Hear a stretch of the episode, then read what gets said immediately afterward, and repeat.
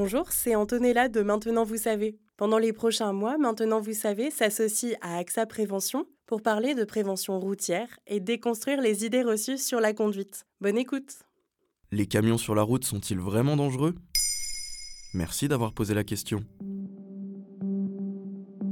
Avec la pandémie, se faire livrer à domicile ses achats faits sur Internet est devenu un réflexe pour beaucoup d'entre nous. Pour les conducteurs de camions de livraison, cette augmentation de la charge de travail et du stress pour respecter les délais est venue s'ajouter à différents facteurs de risque déjà existants, comme la fatigue ou l'usage du téléphone au volant, notamment pour gérer des livraisons ou programmer son GPS. Les poids lourds et véhicules utilitaires sont associés dans l'imaginaire collectif au danger, que ce soit pour les conducteurs eux-mêmes comme pour les autres usagers de la route. Pourtant, les conducteurs de ces gros véhicules ne sont pas les seuls professionnels à avoir des conduites à risque. Mais comment ça? Selon le baromètre du comportement des Français mené par AXA Prévention en 2023, les conducteurs en trajet professionnel ont des comportements plus dangereux que l'ensemble des autres conducteurs. Cela inclut les usagers utilisant leur propre véhicule ou les véhicules de fonction. Pour vous donner un exemple, 86% des conducteurs en trajet professionnel utilisent leur téléphone au volant contre 80% de la population générale.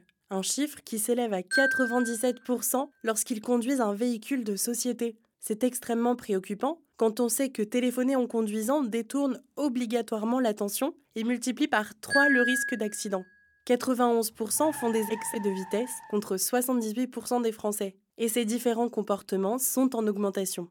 Le stress causé par exemple par la peur d'être en retard à des rendez-vous, les contraintes imposées par l'employeur comme les objectifs à tenir et les incivilités jouent également un rôle très important dans le comportement des conducteurs en trajet professionnel. 81% d'entre eux estiment également que leur morale est affectée par le contexte de crise actuelle, concernant la crise économique, climatique ou le climat géopolitique mondial.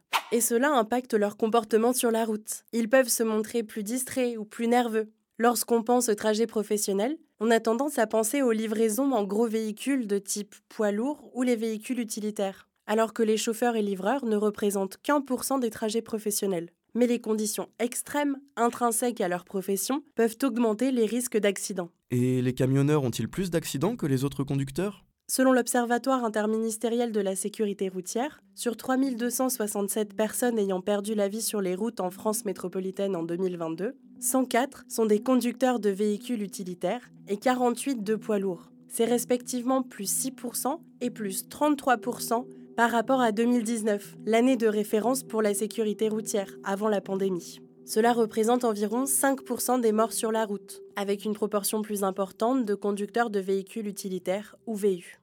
Bien que déjà trop important, on peut trouver ce chiffre relativement bas. Cela s'explique par les dimensions des véhicules qui protègent les routiers. Mais le revers de la médaille est que les accidents les impliquant peuvent avoir des conséquences dramatiques.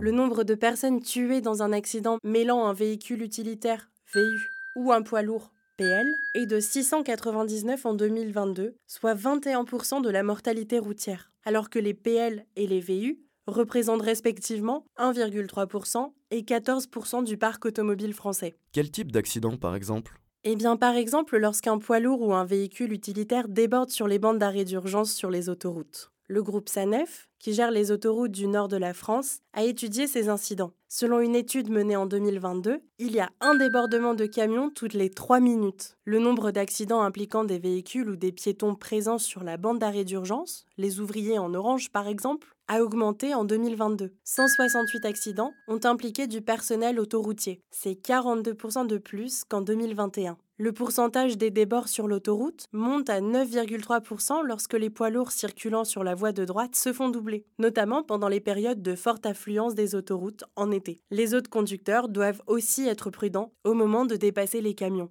Et que faire d'autre pour limiter les risques? Les conducteurs de gros véhicules peuvent par exemple signaler les angles morts sur leurs poids lourds ou véhicules utilitaires pour prévenir les autres usagers de la route. La prévention peut aussi consister à soigner son temps de sommeil et à préparer son itinéraire. Les routiers peuvent par exemple prendre en compte le temps de pause, la fatigue pendant la nuit et d'éventuels imprévus. De nouvelles technologies permettent également de limiter les risques. L'un des objectifs est d'aider les chauffeurs à ne pas perdre la concentration. Les véhicules peuvent donc être équipés de volants avec toutes les commandes intégrées et d'un tableau de bord au design intuitif pour qu'ils aient accès à toutes les informations sans avoir à détourner le regard. Des feux de signalisation, comme les feux de route ou de croisement à activation automatique, permettent aussi de rendre les véhicules visibles aux autres usagers, même lorsque les conducteurs oublient de les déclencher. Il existe également des feux spécifiques au virage. Enfin, les camions peuvent être munis de systèmes d'assistance, comme la régulation de distance pour maintenir la distance de sécurité avec les autres véhicules, l'assistance au freinage d'urgence pour éviter les collisions, et des régulateurs de vitesse prédictifs qui s'appuient sur les données disponibles par GPS. Ces technologies sont des outils supplémentaires, mais le fondement de la sécurité routière reste bien sûr une conduite responsable des conducteurs.